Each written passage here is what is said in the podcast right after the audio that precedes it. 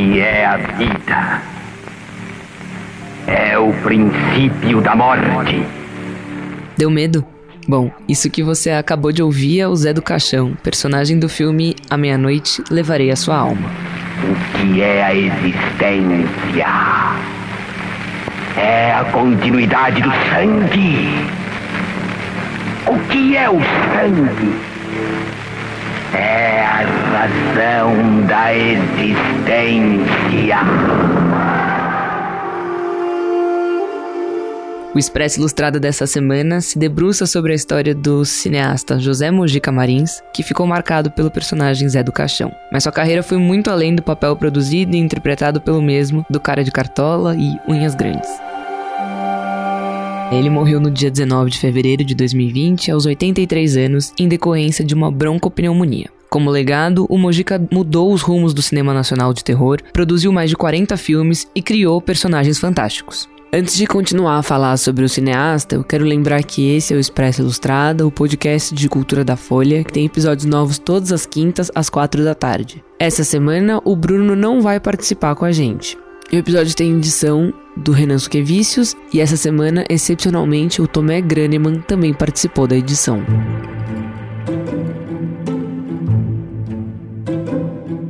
E voltando para o nosso tema, o Mojica, como ele era chamado pelos fãs, nasceu em uma sexta-feira 13, em março de 1936, e cresceu em meio ao mundo do cinema.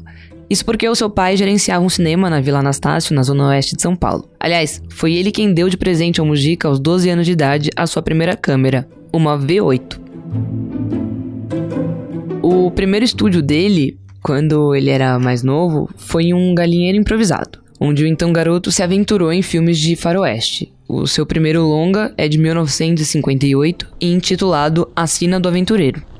Sina de aventureiro. Trágico destino, ignorado princípio. Vida que traz o signo da desgraça. Vida que passa espalhando o pavor, o medo e o ódio. Dá até para encontrar o filme no YouTube. E eu já aviso, o longa não carrega nenhum traço dos filmes macabros produzidos pelo mesmo cineasta alguns anos mais tarde. A história acompanha um forasteiro chamado Jaime, que depois de roubar dois homens é perseguido e baleado. Que história fora sua? Ninguém o poderia dizer. Depois desse, ele lançou Meu Destino em Suas Mãos, em 1962, um drama que mostra a história de cinco crianças que fogem de casa por sofrerem abusos e exploração em casas pelas suas famílias.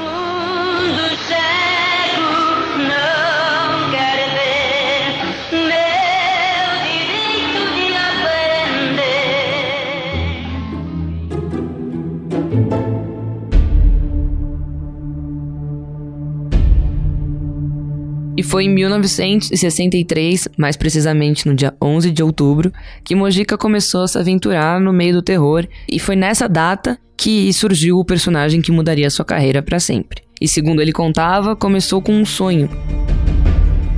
Vi num sonho um vulto me arrastando para um cemitério. Logo ele me deixou em frente a uma lápide. Lá tinha duas datas, a do meu nascimento e da minha morte. Eu acordei aos berros e naquele momento decidi que faria um filme diferente de tudo que já tinha sido realizado. Estava nascendo naquele momento a personagem que se tornaria uma lenda, Zé do Caixão. A personagem começava a tomar forma na minha mente e na minha vida. O cemitério me deu o nome, complementavam a indumentária do Zé, a capa preta da macumba e a cartola, que era o símbolo de uma marca de cigarros clássicos. Ele seria um agente funerário.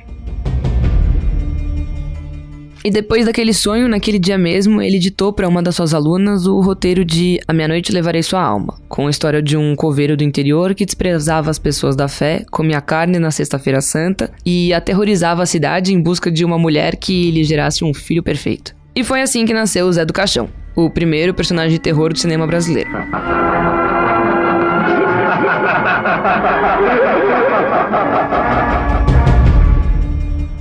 personagem também apareceria em outros filmes dele, como Esta Noite Encarnarei no Teu Cadáver e Encarnação do Demônio.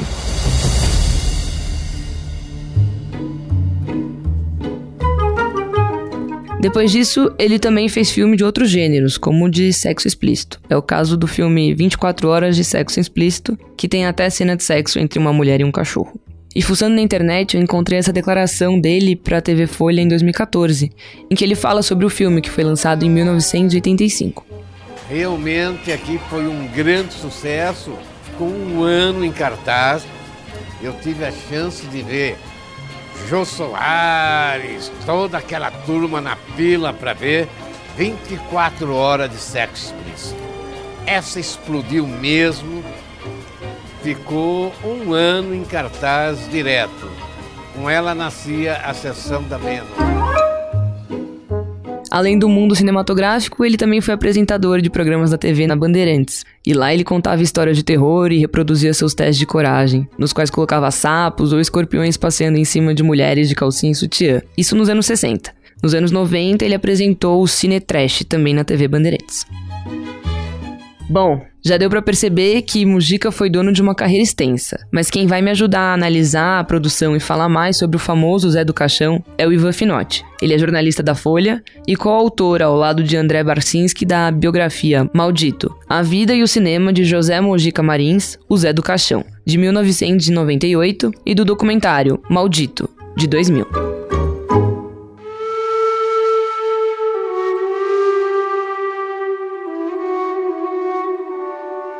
Ivan, eu queria começar te perguntando como que foi que você começou a se interessar pelo Mujica e o que te chamou mais atenção na produção dele, até porque você escreveu o livro e depois produziu o documentário. Eu conheci o Zé do Caixão quando eu comecei a trabalhar como jornalista no Notícias Populares. Naquela época ele ia no jornal, eram outros tempos, né? Não existiam catracas nos jornais ia quem quisesse chegar no, no, jornal podia chegar e iam muitos artistas apareciam sem avisar, sabe, do nada. Era muito comum. E os artistas iam lá para divulgar o que estavam fazendo. Eles chegavam, a gente atendia e dava uma matéria no dia seguinte. Geralmente era assim. E o Mojica, na época, eu nem lembro o que, que era, mas eu acho que era alguma peça de teatro que ele devia estar tá planejando, ou algum filme que ele devia estar tá planejando. Eu lembro que eu fiz uma pequena matéria. Antes disso, eu conhecia só de ouvir falar, o Zé do Caixão, mas eu nunca nem tinha visto filmes e nada. Pois bem, lá por 91, André Barcinski veio trabalhar no Notícias Populares, ele veio daqui do Rio, onde eu estou agora, e ele era fã já. Ele já conhecia, já tinha feito cineclubes na faculdade dele aqui no Rio, com filmes do Zé do Caixão, já tinha ido no estúdio dele, e ele teve essa ideia e me chamou para ajudá-lo. Nós lançamos o livro em 1998 e logo partimos para fazer um documentário baseado no livro. O livro é o Maldito, né? O documentário também chama Maldito. O documentário foi muito bem recebido. Ele ganhou o prêmio de melhor filme no É Tudo Verdade aqui em 2000 e tinha uma moça do Festival de Sundance nos Estados Unidos entre os convidados que o É Tudo Verdade trouxe aquele ano. Ela se apaixonou pelo filme e pediu para a gente mandar para o festival que ia acontecer alguns meses depois em Utah, né, em Park City. Nós mandamos e foi aprovado. E eles pagaram a viagem do Mojica, nossa, foi eu, meu irmão, que foi o editor, e o Barcinski, o coautor e co-diretor do filme. E lá nós também ganhamos um prêmio, foi uma menção honrosa, e lá ele foi apelidado, na hora de chamar ele para o palco, chamaram ele de Bela Lugosi dos Trópicos. Então, essa foi a história do livro e do filme. Foi muito legal ter conseguido fazer isso, porque naquela época os filmes dele já estavam numa distribuidora norte-americana e começavam a ser conhecidos pelo público que curte terror. Mas aqui no Brasil ele estava bem para baixo. Ele tinha feito cine trash, que era uma coisa bem gozação, assim, mas ele gostava, o público gostava também. Na TV Bandeirantes, Na né? TV Bandeirantes. Mas ninguém sabia que ele era um diretor de cinema. Achavam que ele era o do Zé do Caixão, um personagem. Então foi legal fazer o, o livro e o filme, porque a gente deu a oportunidade dele ser reconhecido e acabou sendo mesmo, porque o livro fez um bom sucesso entre os cineastas e jornalistas, né, nessa área de biografias, e o Mojica passou a ser visto com um respeito maior. Você citou que ele estava embaixo, assim, os filmes dele eles eram meio que desprezados, né, no começo. Sempre foram, porque são filmes de nicho, de terror, E é um terror muito primitivo. Ele é um diretor que ele não tem educação formal, pouca educação normal e ainda e nenhuma de cinema. Ele aprendeu a fazer cinema sozinho, de forma autodidata, vendo filmes e com sua câmera ele passou a fazer curtas com os amigos, com a molecada da região, do bairro. E por ele não ser um diretor de cinema como era comum ter pessoas intelectuais, né? Ele foi muito desprezado pela crítica e por parte dos cineastas também. O público, entretanto, encampou o Zé do Caixão. Logo no primeiro filme, as filas davam voltas nos quarteirões aí no centro de São Paulo, porque hum, ele virou muito popular com o tempo, alguns cineastas passaram a respeitá-lo mais. O Glauber Rocha se tornou um fã, o Carlos Reichenbach, e Sérgio Persson passaram a visitá-lo na sinagoga. Ele tinha alugado uma sinagoga para fazer o segundo filme do Zé do Caixão, uma história incrível lá. E eles iam visitar para ver o Zé do Caixão inventando coisas, que ele era muito criativo, né? E você falou dele não ter educação nenhuma. Os filmes dele tinham uma característica de ter o baixo orçamento e ele tinha umas soluções mais criativas para as cenas de terror. Você poderia contar um pouquinho disso? Sim. Nos anos 60, o cinema brasileiro funcionava de forma bem diferente do que funciona hoje. Não havia leis de incentivo e empresas raramente bancavam um filme. O comum eram produtores que tinham esse dinheiro e eles pagavam um filme e esperavam a bilheteria para recuperar o seu dinheiro e eventualmente custear um filme novo. O Mojica, às vezes ele arrumava um produtor, às vezes não, e muitas vezes ele fazia os próprios atores e técnicos pagarem pelo filme. Tipo assim, eles tinham que investir para participar? Exatamente. Ele tinha uma escola de cinema que ele dava aulas de atuação e de técnicas de filmagem, e era uma escola para pessoas muito humildes como ele eram empregados do setor operário, empregadas domésticas, taxistas. Essas pessoas que tinham um sonho de participar do cinema, elas pagavam cotas do filme e de acordo com as cotas elas podiam ter um papel maior ou menor, uma aparição menor no filme ou com certo destaque. Então ele fazia com esses sistemas de cotas ele juntava o dinheiro. Hoje até o cinema é bem mais barato, porque não usa mais filme e revelação de filme. Naquela época era muito mais caro ainda, e é ainda a arte mais cara do planeta. E o Mojica jamais conseguiu ter uma produção grande, com muito dinheiro. Então, ele compensava isso sendo muito criativo. Numa cena do primeiro filme do Zé do Caixão, A Meia-Noite Levarei Sua Alma, de 1964, na hora que ele vê uns espíritos andando pelo cemitério atrás dele, ele revelou o filme, né? Mas ele colocou para passar na tela o negativo desse filme. Então, não havia um efeito especial na hora da filmagem, mas ele pegou o negativo em vez do positivo e aí fica aquela coisa fantasmagórica das pessoas com as cores invertidas, né? Preto e branco, na verdade. Mas dessa forma ele conseguiu, por exemplo, um efeito fantasmagórico. No filme seguinte, no Esta Noite Encarnarei no Teu Cadáver, de 67, ele conseguiu, tampando uma parte da lente, contracenar com ele mesmo. E os técnicos não sabiam fazer isso, ele que ensinava, porque isso ele já tinha testado muito durante a adolescência. Ele abria, acho que a lente, punha lá no obturador, tampava um lado, daí ele atuava. Daí ele voltava o filme, tampava o outro pedaço e deixava aberto aquele que tinha sido tampado, e aí filmava de novo no mesmo filme, ele de novo.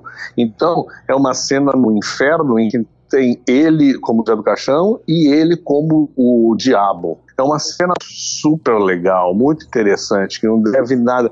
Eu acho que a Globo conseguiu fazer isso nas novelas nos anos 80 por só. E outra coisa curiosa desse filme foi o inferno.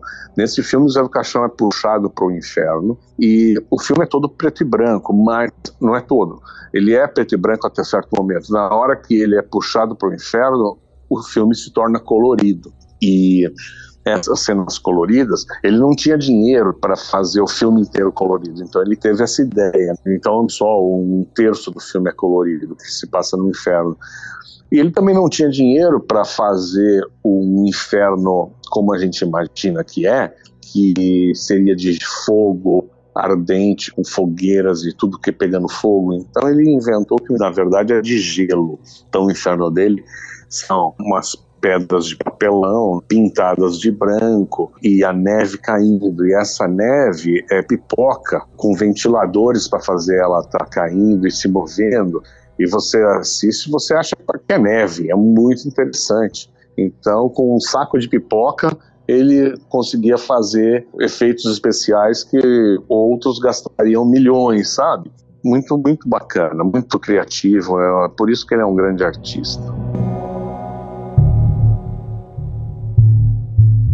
A gente tava falando dele ser desprezado aqui. Lá fora ele foi muito bem recebido, que nem você contou. E, tipo, entre os fãs tava o americano Tim Burton, que veio no Brasil na abertura da exposição do Miss, dedicada a ele, e chegou a dizer que entre os filmes, que os filmes dele ficaram na mente como se fossem uns pesadelos, mas uns bons pesadelos. O que, que você acha que chamou a atenção dos gringos? Eu participei dessa conversa com o Tim Burton no Miss o que estava acontecendo na época era a exposição do Zé do Caixão no MIS. Isso faz uns quatro anos, cinco anos no máximo. E o Tim Burton veio ao país e quis conhecer o Zé do Caixão. Ele já conhecia, né? O Coffin Joe, como foi que ficou conhecido nos Estados Unidos. Ele não veio para abertura, ele já estava aqui e por coincidência. É, ele veio para alguma coisa que eu não me lembro, mas ele quis visitar a exposição e a equipe dele entrou em contato comigo para ver se conseguia levar o Mojica para ele conhecer. E eu levei, eu era editor da Ilustrada na ocasião. Eu levei o Mojica lá e fiz a tradução da conversa. Ele admirava muito o Mojica. Outra coisa sobre os gringos, em 2000, um crítico de cinema de terror lançou um livro falando da década de 90. E maior acontecimento do cinema de terror dos anos 90 para esse cara tinha sido a descoberta do Coffin Joe porque os filmes do Coffin Joe já começaram a sair nos Estados Unidos em 92, 93. Foram uns 10 filmes, sabe? E os gringos amaram, por conta dessas coisas que eu falei, da criatividade, mas também porque o Mojica é um cara que dirige muito com instinto, né? Ele começou a produzir enquanto o Brasil estava na ditadura, né? Os filmes dele sofreram algum tipo de censura? Ele, ele tentava driblar a censura? Como é que funcionava isso? Curiosamente, o primeiro filme Zé do Caixão foi no ano em que a ditadura militar militar começou no Brasil, né, em 64. Mas, naquele primeiro momento, passou batido. O público gostou, mas ele começou a incomodar, porque em 67 ele fez o segundo, daí lançou outros filmes. E em 1968, o Zé do Caixão era uma das pessoas mais famosas do país. Tem fotos dele com Pelé, com Roberto Carlos, com o ministro Delfim Neto. As pessoas amavam o Zé, o público também. E ele, por exemplo, ele estava na TV Bandeirantes, tinha sido convidado para fazer um programa semanal em que contava histórias de terror, que ele próprio dirigia com seus alunos. Lá ele fazia os testes de coragem que ele fazia nos estúdios em que ele colocava as mulheres deitadas de calcinha e sutiã e colocavam escorpiões andando sobre elas. Era tipo uma banheira do Gugu versão terror. Versão terror. Então, dizia-se que às 10 da noite de sexta-feira você não encontrava um táxi na cidade de São Paulo, porque estavam todos os taxistas assistindo ao programa do Mojica. Naquele ano ele lançou Marchinha de Carnaval, lançou História em Quadrinhos, que também foram um sucesso. Ele era o cara em 1968, né? Pois bem, em 69 ele resolveu fazer um outro filme em que ele trazia o Zé do Caixão, que era normalmente um coveiro no interior do, de São Paulo ou no interior do Brasil, para a cidade. Então é um filme mais urbano em que ele falava de violência policial, de estupro, de estudantes usando maconha e pessoas usando LSD, um negócio bem mais urbano e moderno e atual, né? Esse filme, quando chegou no departamento de censura, foi interditado. Interditado significa que não foi cortado, não foi censurado alguma parte, foi interditado completamente. Ele não podia ser exibido, ele foi proibido de ser exibido no território nacional. Aí o que acontecia era o seguinte: os certificados de censura eram válidos por alguns anos. Quando ele começou a ter que reenviar para os filmes anteriores para pedir nova liberação, esses filmes que tinham sido liberados anteriormente passaram a ser censurados cortes de meia hora num filme de 90 minutos, diversos pedacinhos, sabe? E teve um filme que ele teve que fazer o final de acordo com o que a censura queria. O Zé do Caixão morria no segundo filme amaldiçoando Deus a censura falou: esses filmes só vai ser liberado se tiver uma mensagem positiva no final. Então ele teve que dublar ele novamente, falando: eu aceito Deus, eu aceito. E aí mudou o filme assim. Um outro ele teve que pôr uma explosão e que ele roubou de um filme estrangeiro uma cena e colocou lá de uma casa explodindo para fingir que era a casa que ele estava fazendo as maiores barbaridades com pessoas que ele tinha sequestrado. Então, no final, ele explode aquela casa para ter também uma mensagem que o mal não prevaleceu. Em 1969, então, ele tinha um filme interditado e todos os outros censurados diversas partes, tornando quase impossível você assistir. Como funcionava o cinema naquela época, que eu já te falei, eram produtores que precisavam lançar o próximo, ganhar dinheiro para lançar o próximo, para pagar os custos os produtores começaram a fugir dele. Ninguém mais queria produzir um filme do Zé Caixão por dinheiro para ter o risco de ter a obra censurada ou interditada. Então ele entra já nos anos 70 como persona não grata na produção e precisando se bancar, fazer aqueles filmes com cotas, que eram um dinheiro muito pequeno, e passa a ser contratado para fazer pornochanchadas, que ele assina com pseudônimos. Até que ele chega nos anos 80, já sem vergonha nenhuma, e dirige sexo explícito com o próprio nome. É, eu queria te perguntar até sobre isso, tipo, como é que ele entrou nesses filmes, que não foram poucos, né? Foram três no primeiro 24 horas de sexo explícito, em que ele usa as atrizes mais feias como forma de até fazer um protesto, sabe? Então ele procurou as atrizes mais feias e até tem uma cena ali em que um cara fala pro outro é, que eles estão indo encontrar a mulherada toda que eles encontraram na praia. Aí o cara fala: "Pô, meu, essas minas aí parecem figurante do Zé do Caixão, de tão feia. Então ele fazia uma brincadeira ali. Esse filme também tem uma cena bestial. Eles usam um cachorro que transam com a mulher. O Mojica dizia que ele queria acabar com o sexo explícito com seu filme Protesto. Mas, na verdade, foi um sucesso ali. Mas no, é uma, é uma no... cena, tipo, de uma mulher transando com um cachorro. Uhum. Enfim, esses filmes davam para ele, ele um pouquinho, um pouquinho, mas ele termina nos anos 80 quase praticamente miserável, sabe? Ele não tinha dinheiro para viver bem, para comer, só para beber. Mas ele não tinha dinheiro porque ele gastava tudo ou porque os filmes dele não davam grana? Ele sempre fez as piores escolhas financeiras do mundo. No primeiro filme, que era dele, que ele pagou, pouco antes de estrear, ele estava tão na penúria, os pais dele tiveram que vender o carro, os móveis, ele vendeu tudo, ele não tinha nem onde morar, ele saiu do apartamento onde ele morava para não pagar aluguel e conseguir pagar a equipe pouco depois de terminar a filmagem, antes de estrear, ele vendeu os direitos desse filme para um dos alunos dele. E o aluno ganhou muito dinheiro, porque o filme estourou, ele não sabia, né? Não tinha certeza se isso ia acontecer. Era o terceiro filme que ele lançava, o primeiro do Zé do Caixão, e os outros tinham sido um fracasso. Mas ele perdeu a chance aí de ficar rico. Esse tipo de coisa, esse tipo de escolha financeira, acompanhou ele por toda a vida. Ele sempre foi enganado, sempre foi passado para trás, fazia acordos e ninguém pagava. E quando chegava dinheiro também, ele gastava tudo de forma errada. Então ele sempre foi um péssimo, muito mal organizado, péssimo administrador, sabe?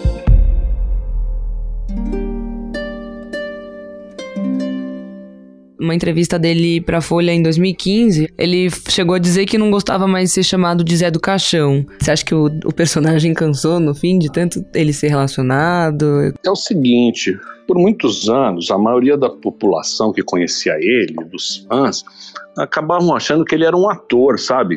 Ele era o personagem Zé do Caixão. E poucos se davam conta de que o Zé do Caixão era, na verdade, o personagem do José Mujica Marins, e o José Mujica Marins era um grande artista.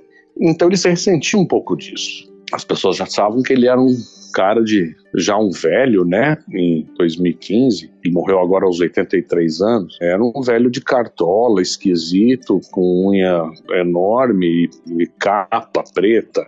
Então, eu acho que é isso. Claro que o Zé do Caixão foi o personagem que deu praticamente tudo para ele, mas na verdade ofuscou um pouco o diretor, né? Eu queria te pedir para contar alguma história, porque eu acho que deu para perceber que o Mujica era uma figura bem diferente. Então eu queria saber como você teve bastante contato com ele, se você tem alguma história engraçadinha com ele ou sobre ele para contar pra gente. Quando a gente foi pro Festival de Sundance em 2001, foi muito divertido. E nós até fizemos um curta-metragem chamado Mojica na Neve, em que a gente, de 15 minutos, como contando as aventuras do Zé do Caixão em Sanders. Porque ele era um cara muito louco. Ele vivia num mundo que era um universo paralelo mesmo. E quando você estava dentro do âmbito dele ali, dos metros ao redor dele, tudo acontecia, sabe? Tipo o quê? Por exemplo, no avião, a gente até filmou essa cena. Ele acreditava piamente que logo o avião não ia mais ser necessário, porque estavam inventando uma pílula que você ia tomar e ia se teletransportar para um outro lugar.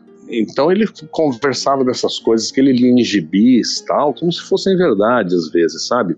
Eu lembro bem quando ele viu a neve pela primeira vez. Foi nessa viagem. Ele tinha feito um filme, né, com um inferno de neve, de gelo, e nunca tinha visto. Então ele saiu da casa naquela manhã, que a gente alugou uma casa lá, e começou a cair a neve em cima dele, ele todo de preto e a neve branca caindo e ele, poxa vida, a neve pela primeira vez. Eu que já fiz a neve no cinema, agora eu tô vendo a neve de verdade. E aí, caindo a neve branca na camisa preta, ele fala: E eu não nego, eu sou Corinthians.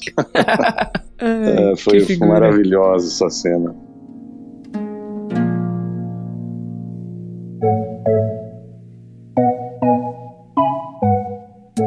E o Expresso Ilustrado dessa semana tá chegando ao fim. O podcast de cultura da Folha tem episódios novos todas as quintas às quatro da tarde. Mas antes, como sempre, a gente tem as dicas da semana. Já que a gente falou o episódio inteiro sobre o pioneiro do terror brasileiro, eu vou dar uma dica de um filme de terror que tá em cartaz nos cinemas. O nome dele é Maria e João, O Conto das Bruxas. É uma adaptação da tradicional fábula infantil alemã, em que os irmãos Maria e João são abandonados pela mãe, que não consegue alimentá-los em meio às doenças e à escassez da comida que atinge a região que eles moram. Até que eles encontram uma casa na floresta cheia de comida, habitada por uma mulher misteriosa, e é aí que se desenrola a história. E o Expresso Ilustrada vai ficando por aqui. Eu sou Isabela Menon e até semana que vem. Tchau, tchau.